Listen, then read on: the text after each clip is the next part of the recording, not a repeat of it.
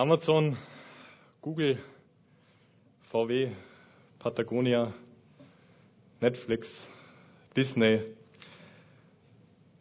Viele erfolgreiche Firmen haben eine Sache gemeinsam, nämlich viele erfolgreiche Firmen haben sogenannte Core Values für sich definiert, für ihre Firmen.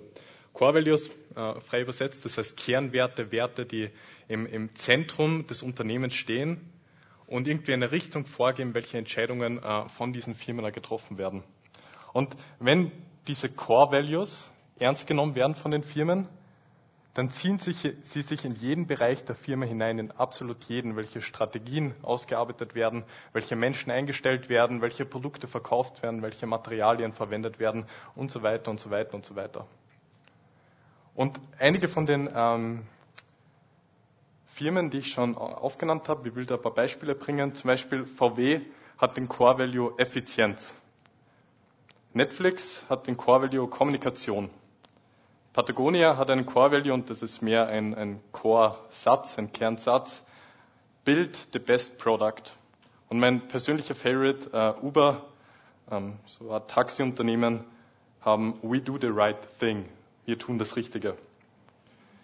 Natürlich ein bisschen allgemein gehalten, aber und natürlich bei, bei, vielen Firmen werden das auch nur gewisse wirklich nur Phrasen sein oder Buzzwords, die sie gar nicht ernst meinen. Aber ich glaube, bei einigen von diesen Beispielen, die ich aufgezählt habe, die, die, die meinen das wirklich so und da stecken diese Core Values wirklich in, in der DNA der Firma drinnen.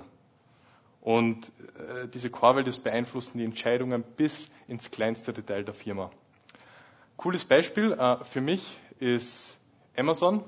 Die haben einen Core Value, der heißt Customer Obsession, also übersetzt Kundenfixiertheit. Und Sie haben das auf Ihrer Webseite, ähm, da stehen Ihre Werte unter anderem eben dieses Kundenfixiertheit und da steht ein Erklärungstext dazu. Und frei gesagt steht da, der Kunde steht an erster Stelle.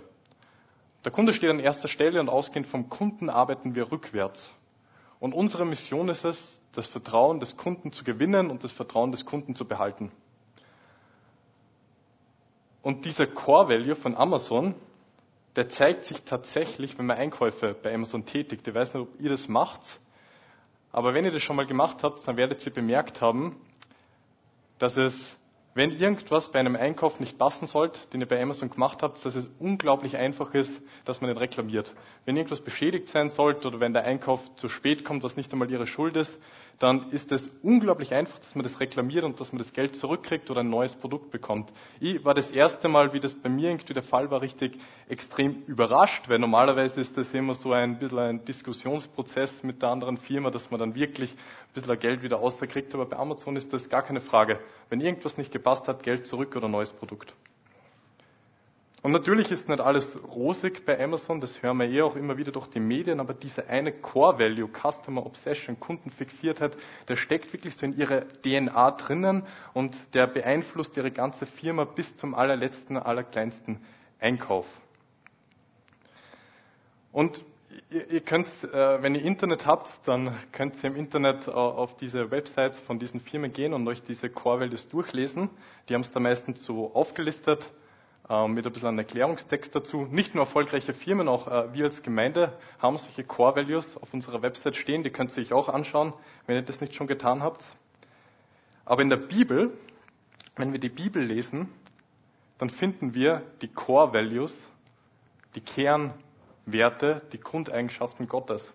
Und das sind, äh, in der Bibel sind die nicht durch so Bullet Point listig, äh, listenmäßig äh, aufeinandergereiht, sondern wir finden diese Core Values Gottes in Berichten und Geschichten und Gedichten und, und Liedern und Prophetien. Und wenn wir die Bibel lesen, dann, dann finden wir diese Werte heraus und können erfahren, wie Gott ist, wie Gottes Wesen ist. Und genauso wie bei einer Firma die Core Values im besten Fall die ganze Firma durchziehen und sich in ihren Entscheidungen und in ihren Handeln zeigen, zeigt sich auch Gottes Core Values in der Art und Weise, wie er mit uns interagiert, wie er mit uns umgeht und auch welche Gebote er uns gibt. Und Gottes Plan schon von Anbeginn der Zeit und seine Absicht ist, dass auch wir diese Core Values, die er hat, diese Grundeigenschaften, dass die auch auf uns übergehen. Und dazu ist notwendig, dass wir diese Core Values, Kerneigenschaften, dass wir die kennenlernen und noch viel wichtiger, dass der Heilige Geist die in uns belebt, dass die wirklich in unsere DNA übergehen, dass sie bis in den kleinsten Zeichen übergehen, dass sie jede äh, kleinste Entscheidung von unserem Handeln beeinflussen. Wir sind echt berufen, die Chorwelt des Gottes anzunehmen, dass sie unser Reden, unser Handeln, unser Denken beeinflussen. Und einer dieser ähm, Core Values von Gott, die will ich heute vorstellen, und das ist die Wahrheit. Gott ist Wahrheit, Gott liebt die Wahrheit und Gott handelt durch Wahrheit und in Wahrheit. Und wir, äh, wir sind in dem Fall auch wieder berufen, dass wir diesen Core Value, die Wahrheit in unser Leben aufnehmen und dass die Wahrheit unser ganzes Leben durchdringt, bis in den letzten Zechen oder biblisch gesagt, dass wir in der Wahrheit sind und dass die Wahrheit in uns ist. Und natürlich dieses Core Value Wahrheit, das, das ist jetzt ein großes Thema und äh, natürlich, ich glaube jetzt nicht, dass ich euch in den nächsten 20 Minuten die ganze Wahrheit offenlegen kann. Aber ähm, ich will mit euch drei Thesen oder Sätze über die Wahrheit anschauen, die uns einfach helfen sollen, ein bisschen das Wesen der Wahrheit zu verstehen, was Wahrheit ist und was Wahrheit bewirkt. Und die drei Thesen über die Wahrheit, die erste ist, Wahrheit führt zur Freiheit. Die zweite ist, Ehrlichkeit ist eine Einladung an die Wahrheit. Und drittens, Wahrheit bedeutet Treue. Also da kann man mal die erste Folie ähm, hineintun. Genau, ich habe da versucht, in PowerPoint das ein bisschen was zu basteln. Ähm, wie ihr seht, da gibt es Ehrlichkeit, Freiheit, Treue. Im Zentrum steht die Wahrheit und die einzelnen Punkte überlappen sich auch und äh, ähnliche Elemente äh, tauchen da immer wieder auf. Aber im Grund, in, in, der Mitte steht die Wahrheit. Ich will jetzt anfangen äh, mit dieser ersten These. Wahrheit führt zur Freiheit. Das ist kein Satz oder These, die ich mir ausgedacht habe, sondern ein Mann, der sich von sich selber behauptet oder sagt, er ist der Zeuge für die Wahrheit und an einer anderen Stelle sogar noch weitergeht und sagt, ich bin der Weg, die Wahrheit und das Leben, der sagt es. Im Johannes Evangelium Kapitel 8, da redet Jesus über seine Beziehung mit dem Vater, dass der Vater ihn gesandt hat, dass Jesus nichts unabhängig vom Vater tut. Und alle Juden, zu allen Juden, die ihm Glauben schenken, zu denen sagt er, wenn ihr in meinem Wort bleibt, seid ihr wirklich meine Jünger. Und ihr werdet die Wahrheit erkennen und die Wahrheit wird euch frei machen. Das steht in Johannes ähm, Kapitel 8, Verse 31, 32. Die Wahrheit wird euch frei machen, sagt er zu den Juden.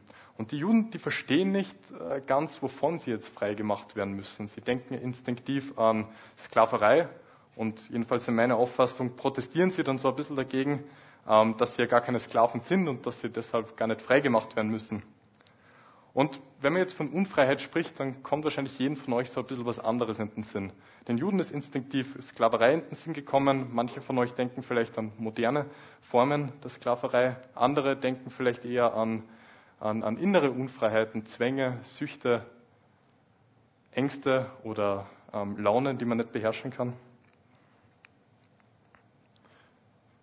Aber Jesus ähm, spricht keine von diesen Ausprägungen der Unfreiheit an, sondern er spricht äh, die Wurzel des Problems an. Er, er sagt ein bisschen später, jeder, der sündigt, ist ein Sklave der Sünde. Also egal, ob du es weißt oder nicht, jeder ist unfrei.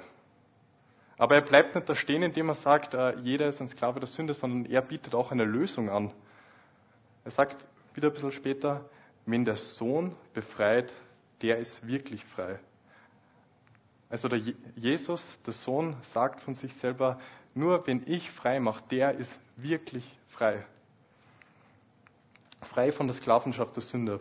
Wahrheit macht frei, also diese, diese These oder dieser Satz bedeutet also zuallererst, dass Jesus der Weg in eine geistliche Freiheit hinein ist. Also frei von der Sklavenschaft der Sünde. Und das ist, das ist der Kern des Evangeliums.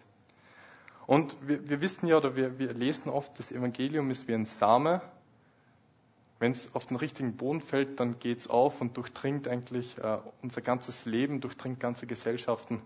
Und so ist, glaube ich, auch mit der Freiheit. Im, im, Im Zentrum steht diese Freiheit von der Sklavenschaft der Sünde. Aber dieser Kern, dieser Same geht auf und durchdringt unser ganzes Leben. Und trägt dann Früchte, die wir auch in unserem Verhalten und in unserem ja, Alltagsleben ganz praktisch sehen können. Das Evangelium, ist also unsere Basis, unser Ausgangspunkt, von, von dem aus wir immer starten. Also wir starten immer beim Evangelium. Wir können nicht sagen, okay, äh, wir haben das Evangelium gehört und verstanden, aber jetzt äh, wenden wir uns, ähm, wie sagt man, ähm, mehr advancederen, ähm, ja, komplizierteren christlicheren Themen zu oder ähm, ja, fortgeschritteneren christlichen Themen. Das Evangelium steht immer in der Mitte und das Evangelium ist immer unser Ausgangspunkt, von dem wir losstarten können. Haben wir das Evangelium nicht verstanden, dann können wir uns nicht anmaßen, etwas anderes verstanden zu haben. Und jetzt, äh, zu, um zurückzukommen zu der, um zur Wahrheit, um Wahrheit besser zu verstehen, schauen wir uns deshalb zuallererst an, wie sich Wahrheit im Evangelium ausdrückt und von dort ausgehend, und dann wird es ein bisschen konkreter, schauen wir uns an, wie sich das ins Leben hineinzieht.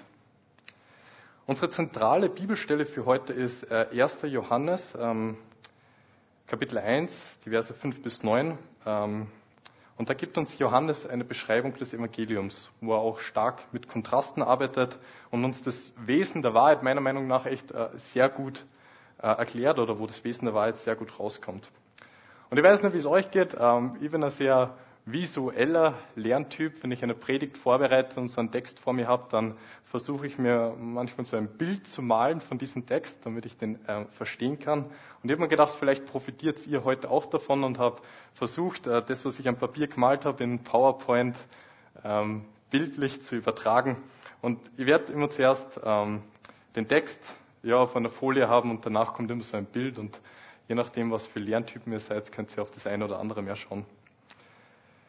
Genau, ich, ich fange an mit dem Vers 5. Und da steht, die Botschaft, die wir von Jesus Christus empfangen haben und die wir an euch weitergeben, lautet, Gott ist Licht, bei ihm gibt es nicht die geringste Spur von Finsternis. Also Johannes benutzt dieses Bild von Licht und Finsternis und das ist sehr nahbar für uns. Jeder von uns kennt Licht, jeder von uns kennt Finsternis. Man weiß, was man damit anfangen soll. Licht erleuchtet die Welt.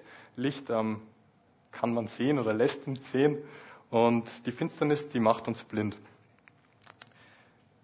Dort, wo Licht ist, da kann keine Finsternis sein. Dort, wo Licht ist, ist Gott. Bei Gott ist Licht. Also dort, wo Gott ist, kann keine Finsternis sein. Und das ist unser Ausgangsbild. Sieht man das halbwegs? Okay, da ist Licht, da ist Finsternis. Und das, das ist ein Kontrast, das schließt sich aus.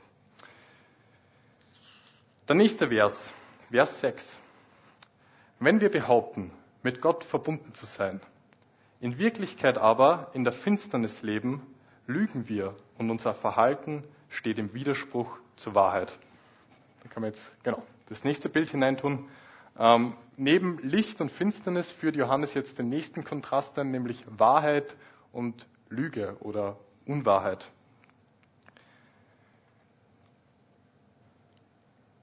Wenn wir sagen, wir sind mit Gott verbunden, aber wir leben in der Finsternis, was das bedeutet, das ist noch nicht rausgekommen, dann lügen wir und verschließen uns der Wahrheit. Wahrheit gehört also zum Licht, wie wir da sehen, und damit zu Gott, und die Lüge gehört zur Finsternis. Kommen wir zu Vers 7. Wenn wir jedoch im Licht leben, so wie Gott im Licht ist, sind wir miteinander verbunden und das Blut Jesu, seines Sohnes, reinigt uns von aller Sünde. Kann man wieder, genau, das nächste Folie reintun. Und da in dem Vers kommt jetzt der Gegensatz zum vorigen Vers. Wenn wir nämlich im Licht leben, dann sind wir mit Gott verbunden und dann reinigt uns das Blut Jesu von aller Schuld. Wie ihr da im Bild seht, ihr habt ähm, Jesus symbolisch als Kreuz und auch als Brücke von der Finsternis ins Licht ähm, Brücke zum Vater eingetragen. Und wie ihr auch seht, Jesus ist das Licht in der Finsternis. Und durch Jesus können wir sehen und werden gereinigt von unseren Sünden, wenn wir uns entscheiden, auf dieser Brücke zu gehen. Und jetzt äh, zwei Fragen sind noch offen, die bis jetzt noch nicht rausgekommen sind. Und die erste Frage, und das sind zwei gegensätzliche Fragen, die erste Frage ist, was hält uns davon ab, ins Licht zu kommen? Um mit Gott Gemeinschaft zu haben. Und die zweite Frage, positiv formuliert, was führt dazu, dass wir von der Finsternis ins Licht kommen? Und die nächsten zwei Verse, die letzten zwei, die wir uns heute auch noch anschauen, die geben uns die Antwort darauf. Die Verse 8 und 9. Wenn wir behaupten, ohne Sünde zu sein, betrügen wir uns selbst und verschließen uns der Wahrheit. Doch wenn wir unsere Sünden bekennen, erweist Gott sich als treu und gerecht. Er vergibt uns unsere Sünden und reinigt uns von allem Unrecht, das wir begangen haben. In den Versen 8 und 9 liest man also von zwei Wegen. Bei dem einen Weg verschließt man sich gegenüber der Wahrheit und der andere Weg führt dazu, dass unsere Sünden vergeben werden und dass wir Gemeinschaft mit Gott haben können. Bei dem einen Weg sagen wir, ich habe keine Sünde, oder ein bisschen moderner ausgedrückt, das ist ja alles nicht so schlimm, wird schon irgendwie passen, ich brauche keinen Retter.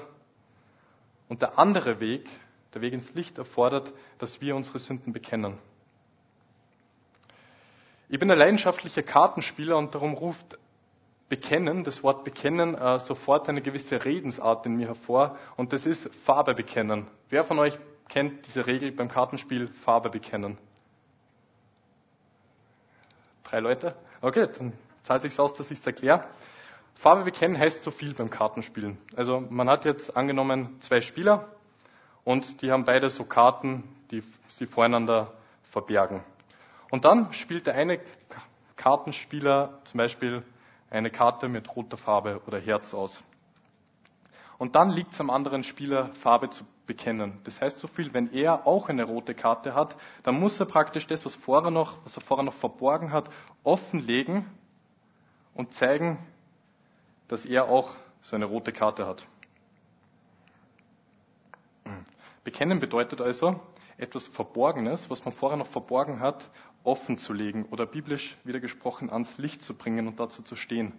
Und eine Sache ist dabei unglaublich wichtig und unglaublich zentral, nämlich die Ehrlichkeit des Spielers. Der Spieler könnte einfach sagen, ich habe keine rote Karte, obwohl er doch eine hat, aber dann würde er betrügen. Und ich sage es euch, wenn ich jemals mit einem von euch Karten spiele und ihr betrügt beim Kartenspielen, dann werde ich nie wieder mit euch spielen. Also die Ehrlichkeit des Spielers ist ganz zentral oder die Ehrlichkeit des Menschen ist ganz zentral, wenn es darum geht, etwas zu bekennen. Ehrlichkeit bedeutet, das zu sagen und das zu tun, was man als wahr achtet. Möglicherweise kommt dann immer die Wahrheit heraus, wenn man es eben nicht besser weiß, aber Ehrlichkeit ist ein ehrliches oder ein aufrichtiges Bestreben, es zu versuchen, die Wahrheit zu sagen. Und somit können wir unseren zweiten Satz über die Wahrheit nochmal aufgreifen und der war, Ehrlichkeit ist eine Einladung an die Wahrheit. Unsere, Wahr, unsere Liebe zur Wahrheit drückt sich darin aus, ob wir ehrlich sind oder nicht ehrlich sind. Ihr fragt sich vielleicht jetzt, okay, was hat das jetzt mit dem Evangelium zu tun? Und dazu will ich nur mal die Verse 8 und 9 vorlesen. Kann man vielleicht noch einmal den, die Verse einblenden? Wenn wir behaupten, ohne Sünde zu sein, betrügen wir uns selbst und verschließen uns der Wahrheit. Doch wenn wir unsere Sünden bekennen, erweist Gott sich als treu und gerecht. Er vergibt uns unsere Sünden und reinigt uns von allem Unrecht, das wir begangen haben. Da, das, das sagt Johannes, wir können uns selbst betrügen. Wir können uns selbst betrügen, wir können uns selbst belügen, wir können ähm, die Wahrheit so für uns verdrehen, dass es angenehmer ist. Aber im Umkehrschluss bedeutet das auch, wir können auch ehrlich mit uns selber sein. Und das ist, das ist ganz zentral und wichtig, weil der erste Schritt, um ein Problem zu lösen, und das kann euch jeder Psychologe sagen, ist anzukennen, dass man ein Problem hat. Wenn man anerkennt, dass man ein Problem hat, kann der Heilungsprozess beginnen. Und natürlich, das ist schmerzhaft, weil niemand von uns hat gern ein Problem. Aber erst wenn wir ehrlich mit uns selber werden und anerkennen, dass das Problem da ist, dann beginnt der Heilungsprozess. Und darum fordert uns Gott mit dem Evangelium auf, ehrlich mit uns selbst zu sein, uns nicht länger zu betrügen. Und er lädt uns auch ein, nicht nur ehrlich mit uns selbst zu sein, sondern ehrlich mit ihm zu werden, was da als Sünde bekennen beschrieben wird. Und dann, wenn wir das machen, wenn wir ehrlich mit uns selbst sind, wenn wir ehrlich mit Gott sind, dann geht der Heilungsprozess los. Und natürlich, wir haben die Wahl, ob wir jetzt hinsehen, ob wir in uns hineinschauen ähm, oder nicht. Und wir haben die Wahl, ob wir, wenn wir in uns hineinschauen, ähm, dunkle Flecken, die wir vielleicht sehen, ähm, gewisse Bereiche, die unangenehm sind, ob wir die ignorieren, ob wir die schönreden, ob wir die auf die Seite drängen oder ob wir ehrlich mit uns selber werden, uns die eingestehen, dass die da sind und die auch vor Gott bringen. Und es erfordert natürlich einen ersten Schritt, da wo man das erste Mal sagt, ja, ich habe Sünde in meinem Leben. Und ja, ich brauche Gott, ich brauche einen Retter. Aber Ehrlichkeit ist keine einmalige Sache. Im Johannesevangelium, an einem Johannesbrief werden immer so Begriffe im Licht wandeln und in der Wahrheit bleiben eingesetzt. Und das bedeutet, dass man nicht nur einmal ehrlich ist, sondern dass man ehrlich bleibt mit uns selbst und mit Gott. Und äh, Alexis hat sich schon ein bisschen aufgegriffen, aber Hans äh, hat uns letztes Mal die Frage gestellt, sind wir immer noch begeistert von Gott und von dem, was er tut?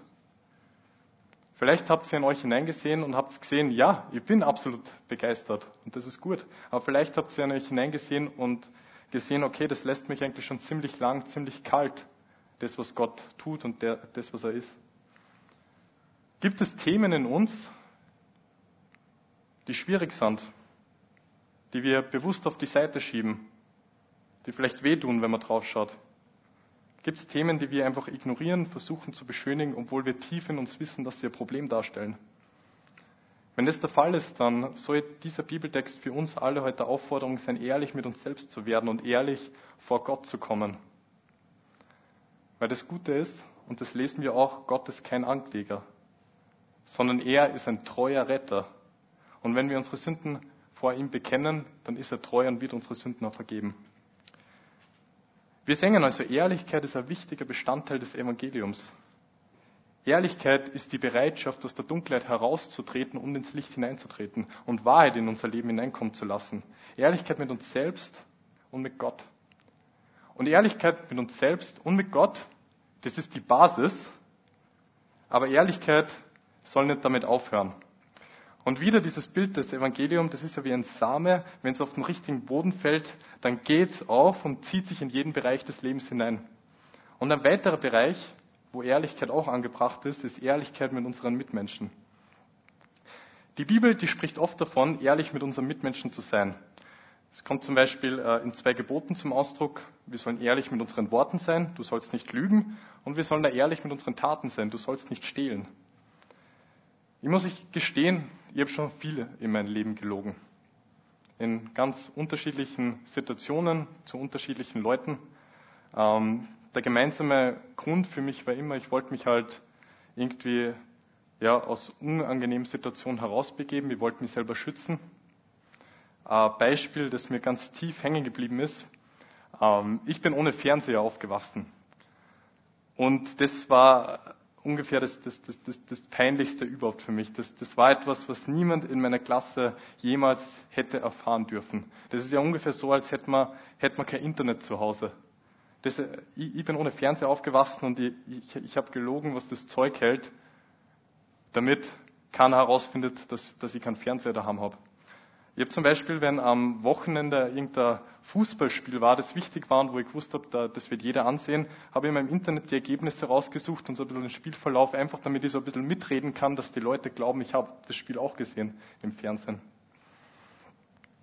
Und es hat natürlich nur ganz viele andere Beispiele gegeben, wo ich gelogen habe. Ähm, das hat da viel damit zu tun, mein Background allgemein. Aber die Pointe von all dem Lügen und damit komme ich wieder zu einem Satz, den ich vorher gesagt habe. Lügen hat mein Leben eigentlich sehr unfrei gemacht. Wisst ihr warum? Weil wenn ich gelogen habe, habe ich versuchen müssen, die Lügen weiter aufrechtzuerhalten und ich habe neue Lügen mir einfallen lassen müssen, um die alten irgendwie zu supporten. Und es war unglaublicher Ack, Kraftack und richtig ähm, auszehrend, ähm, dieses Lügengebäude irgendwie im Leben zu erhalten. Das hat mir echt unfrei gemacht. Und am liebsten, es, wenn man das Beste wäre gewesen, wenn ich einfach alles frei herausgesagt hätte. Aber das habe ich irgendwie nicht können. Das Lügen hat also mein Leben äh, schlechter gemacht und nicht besser in vielen Bereichen. Und dasselbe, das gilt auch im Allgemeinen für Schwächen und Fehler. Habt ihr schon mal versucht, eure ähm, Schwächen und Fehler mit Lügen irgendwie abzudecken? Es unangenehm waren, vielleicht in der Familie, bei Freunden oder vielleicht im Job.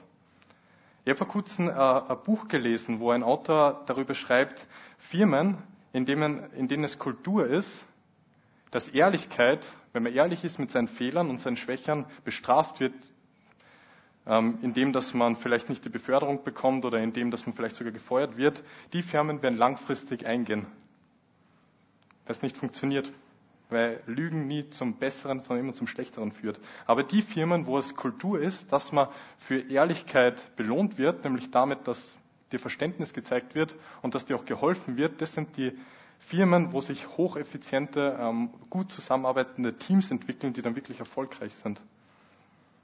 Und ich glaube, dieses Prinzip, das trifft jetzt nicht ähm, einfach nur auf Schwächen und Fehler und auf ähm, Leben im Allgemeinen zu, sondern das trifft auch auf Sünde zu.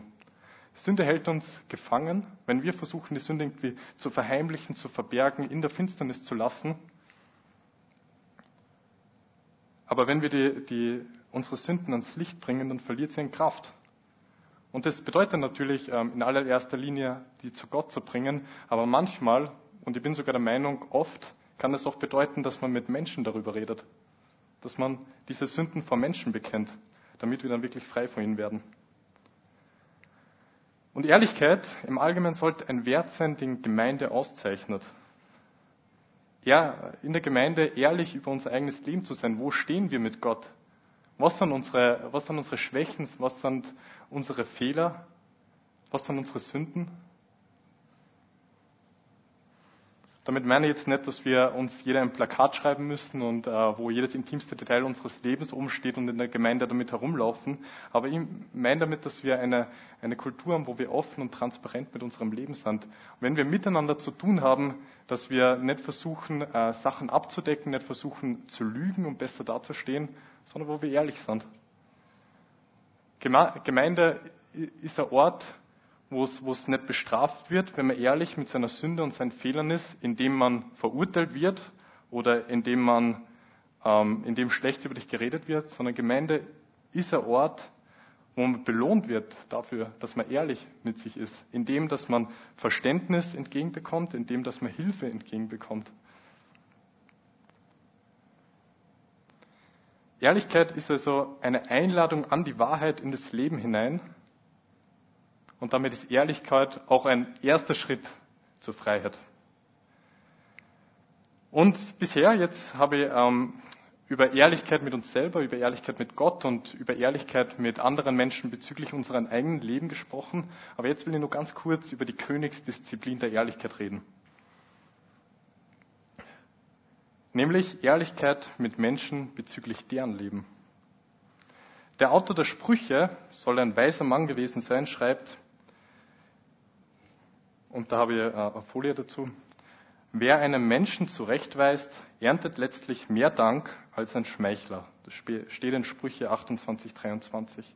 Und damit sagt er, es ist nicht hilfreich, wenn man dem Gegenüber einfach nur Maul, äh, Maul, Honig ums Maul schmiert. Das hilft nicht. Das, das, das, das wird nichts verbessern. Sondern es ist auf lange Zeit, äh, langfristig immer hilfreicher, auch wenn es weh tut, auch wenn es schwierig ist, aber dass man mit anderen Personen wahr oder ehrlich ist. Und auch Jakobus schreibt in, ähm, in Kapitel 5, 18, da habe ich jetzt nichts dazu, aber das könnt ihr ja selber nachlesen. Er schreibt ähm, über das Gemeindesetting, dass wenn sich jemand aus der Gemeinde von der Wahrheit abwendet, dann ist es extrem wertvoll, wenn Brüder und Schwestern ihn wieder zurückführen zur Wahrheit, wo natürlich eine Ehrlichkeit gefordert ist. Ich glaube, dass wir uns gegenseitig brauchen, um zu sehen manchmal. Dass jeder von uns, mich eingeschlossen, dass wir manchmal in der Gefahr sind, uns von der Wahrheit abzuwenden, falsche Wege zu gehen. Aber dass da Gemeinde Ort sein soll, wo wir ehrlich miteinander sind, um uns wieder zurück auf, äh, auf den richtigen Weg zu führen. Und bevor wir jetzt äh, anfangen, aufzuspringen und wild mit Wahrheiten äh, um und um zu schießen, äh, ein paar Ratschläge, ähm, die man vielleicht vorher noch beachten soll. Und die Ratschläge, die, sind, die kann man zusammenfassend einfach mit dem Satz, sei ehrlich mit dir selbst, bevor du ehrlich mit anderen bist. Dass man sich zuerst nach dem eigenen Motiv fragt. Was ist das Motiv, wenn ich jetzt mit einer anderen Person ehrlich bin über ihr Leben? Ist es vielleicht Selbstgefälligkeit? Ähm, ich kenne es ganz gut, also wenn, wenn, wenn Gott was in meinem eigenen Leben ähm, bewegt hat und er ein Problem beseitigt hat, dann habe ich einen ganz genauen Blick, wer das Problem noch in der Gemeinde hat. Und dann tut es manchmal richtig gut, so Personen darauf aufmerksam zu machen, hey, was du, du hast das Problem nur, das ich jetzt nicht mehr habe. Und das, ja, da ist das Motiv aber einfach Selbstgefälligkeit und da sollte man Ehrlichkeit einfach am besten lassen. Es gibt noch viele andere Motive, die wahrscheinlich auch nicht richtig sind, aber es gibt ein Motiv, das richtig ist und das ist die Liebe. ehrlich mit anderen Menschen zu sein, erfordert auch, dass das Motiv Liebe ist. Und das Motiv der Liebe ist, dass, dass die Liebe das Beste für den anderen will. Dass die, die, die, die Liebe ein ehrliches Verlangen hat, dass den anderen gut geht, dass den anderen besser geht. Die zweite Frage, die wir uns natürlich selber stellen können, ist, habe ich selbst einen Splitter, einen Pfahl im Auge, bevor ich ähm, mein, meinen Kollegen auf den Pfahl im eigenen Auge aufmerksam mache? Stellt sich einmal vor, ähm, ich gehe zum Samuel und sage, hey Samuel, ähm, du schaust jeden Tag zwölf Stunden irgendwelche gewaltreichen Serien auf Netflix. Das ist richtig schlecht für dich und du solltest jetzt natürlich damit aufhören. Und natürlich, das, das ist schon richtig, dass das wahrscheinlich nicht gut ist für ihn. Aber stellt sich jetzt vor, ich spiele selber auch zwölf Stunden Playstation jeden Tag, irgendwelche gewaltverherrlichenden Spiele. Wird es der Samuel dann annehmen können, was ich zu sagen habe? Habe ich selbst einen Pfahl im Auge oder nicht? Und nur zwei weitere. Ist es an der Zeit, ehrlich zu sein? Ehrlichkeit erfordert Feingefühl. Ehrlich erfordert, Ehrlichkeit erfordert auch gewisses Timing. Und bin ich die richtige Person? Ist es mein Platz, ehrlich zu sein? Und natürlich, vielleicht sagt ihr zu euch selber jetzt, das klingt aber sehr schwierig. Sollten wir es nicht einfach lassen? Sollten wir wirklich ehrlich mit anderen sein? Und meine Antwort ist, und die, ah, die Antwort der Bibel, meiner Meinung nach, ja, absolut. Wir sollten ehrlich miteinander sein. Wir brauchen uns gegenseitig, um zu sehen. Wir brauchen uns gegenseitig, um uns wieder zurück zur Wahrheit auch zu bringen manchmal. Und wir brauchen jetzt auch nicht gestresst sein, wenn wir haben auch einen Ratgeber vor Gott bekommen und das ist der Geist der Wahrheit und der hilft uns auch uns durch solche Situationen durchzunavigieren und der hilft uns auch ähm, zu wissen, wann es Zeit ist, wirklich ehrlich zu werden mit anderen Personen bezüglich deren Leben. Jetzt geht schon auf die Ziellinie zu. Neben unseren Worten soll sich Ehrlichkeit auch in unseren Taten zeigen. Und das ähm, wird in der Bibel einfach ausgedrückt mit, wir sollen nicht stehlen.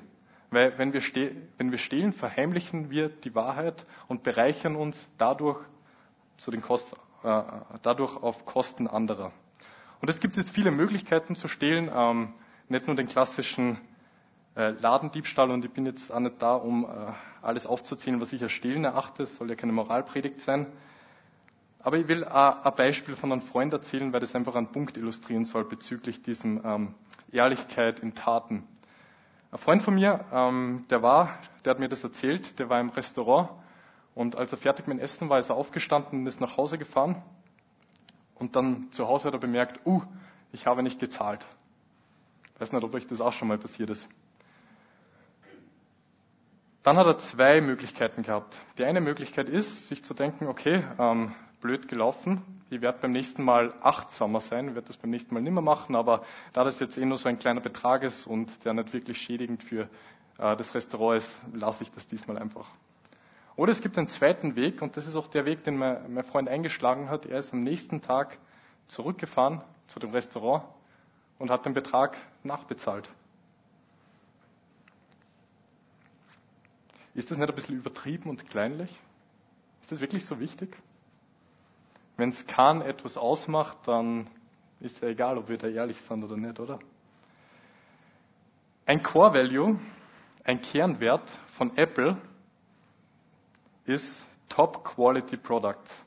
Ich habe vor kurzem einen Vortrag von einem Mann gehört, der sehr eng mit Steve Jobs, den Gründer von Apple, zusammengearbeitet hat. Und der hat erzählt, Steve Jobs, dem war es immer wichtig, dass jedes kleine Teil, zum Beispiel im Smartphone drinnen, hochwertig und top designt ist.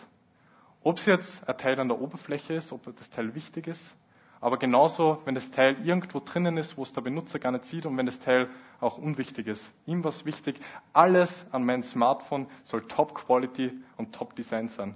Wenn ihr ein Smartphone habt und ihr braucht das nicht mehr, könnt ihr es ja mal zerlegen und seht, ihr werdet darin nur Top Quality erkennen. Wahrheit ist ein Core Value Gottes. Wenn wir ihm ähnlich werden, in dem Prozess, wo wir ihm ähnlich werden, Wenn wir das wirklich wollen, warum sollte dann Wahrheit dann nicht jedes kleinste Detail in unserem Leben durchziehen? Und mein letzter Punkt für heute. Wahrheit bedeutet Treue. Kurzes äh, Recap, was wir schon alles gehört haben. Ähm, Wahrheit ist ein Core Value Gottes. auch wir so in diesen Core Value Gottes annehmen und es so jeden Bereich unseres Lebens durchdringen. Wahrheit zeigt sich im Evangelium in Ehrlichkeit, Ehrlichkeit mit Worten oder Ehrlichkeit mit Taten. Aber es gibt noch eine weitere Eigenschaft der Wahrheit und die geht sogar noch einen Schritt weiter als die Ehrlichkeit, glaube ich. Nämlich Wahrheit bedeutet Treue. Dazu den Vers 9. Dazu wie wir Folie. Genau. Da steht, doch wenn wir unsere Sünden bekennen, erweist Gott sich als treu und gerecht. Er vergibt uns unsere Sünden und reinigt uns von allem Unrecht, das wir begangen haben. Also zur Vergebung unserer Sünden spielen zwei Dinge mit. Und das erste ist dieses Bekenntnis der Sünden. Der Teil, wo wir ehrlich mit uns selber und ehrlich mit Gott werden. Und der zweite, und das ist der Big Part, das ist der Löwenanteil, das ist Gottes Treue. Was das bedeutet, das wird im Psalm 33,4 beschrieben. Da steht, denn des Herrn Wort ist wahrhaftig und was er zusagt, das hält er gewiss. Und da steckt wieder unsere Wahrheit drinnen. Die Worte des Herrn sind wahrhaftig. Das, was er das, das bedeutet, das, was er verspricht, das hält er auch. Wir Menschen, wir, wir, wir brechen unsere Versprechen oft. Wir äh, machen gern große Versprechungen, aber dann im Moment, äh, wenn es darum geht, ähm, diese Versprechungen mit Taten zu, ja, zu untermauern, äh, da ändern wir oft unsere Meinung. Aber Gott ist nicht so. Gottes Versprechen sind glaubwürdig. Und darum, und das ist die gute Botschaft, wir brauchen keine Angst zu haben, dass er sein Versprechen bricht. Er wird sich nicht irgendwann einmal denken, Rettung durch Annahme von Jesus ist doch nicht genug. Du musst doch eins, zwei und drei auch noch dazu machen, damit du wirklich gerettet bist. Das liegt nicht in seinem Wesen. Gott ist nicht untreu, sondern Gottes Wesen ist Treue. Und weil Gottes Worte wahrhaftig sind, sollen auch unsere Worte wahrhaftig werden, wenn das Evangelium uns bis ins kleinste Detail durchzieht. Unser Ja sein Ja und unser Nein sein Nein, alles andere ist nicht von Gott. Treue ist im absoluten Zentrum des Evangeliums, nämlich Gottes Treue. Und ich kann es eigentlich nur wiederholen, weil das Bild für mich so einprägsam ist. Wenn das Evangelium ein Same ist und damit äh, diese Treue im Zentrum des Evangeliums steht, wenn dieser Same in uns aufgeht, dann bedeutet das ja, dass jeder kleinste, jedes kleinste Detail bis zum kleinen C hindurch mit Treue durchzogen wird.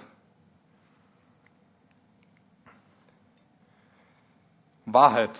Wahrheit führt zur Freiheit. Ehrlichkeit ist eine Einladung an die Wahrheit und Wahrheit bedeutet Treue.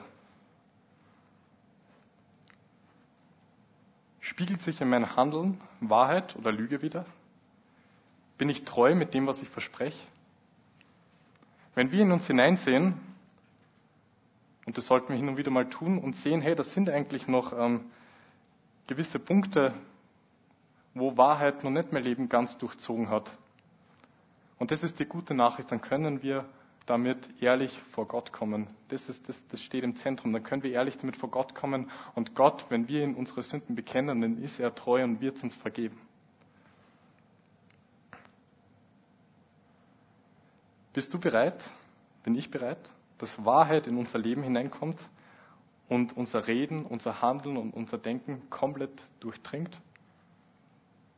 Ich will nur beten zum Schluss.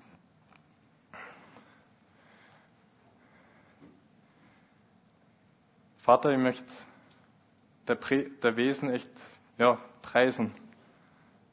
Du bist die Wahrheit.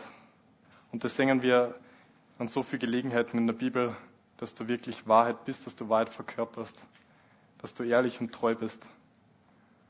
Und Vater, wir wollen deinem Wesen echt nachahmen, wir wollen dem nachempfunden werden. Wir wollen, wir haben die Bereitschaft, dass das Evangelium, der Evangelium unser ganzes Leben durchdringt bis ins letzte Detail hinein. Vater, du weißt, dass es oft schmerzt für uns, wenn wir uns hineinsehen und gewisse Dinge sind, die einfach schmerzhaft sind, die ungut sind. Aber gib uns deine Hilfe, gib uns deinen Geist, damit wir ehrlich mit uns selber werden können, damit wir ehrlich mit dir werden können. Vater, du bist das Leben und das Leben bei dir, das bedeutet Freiheit. Mach uns das ganz neu bewusst, Vater. Wir wollen da das hingeben. Amen.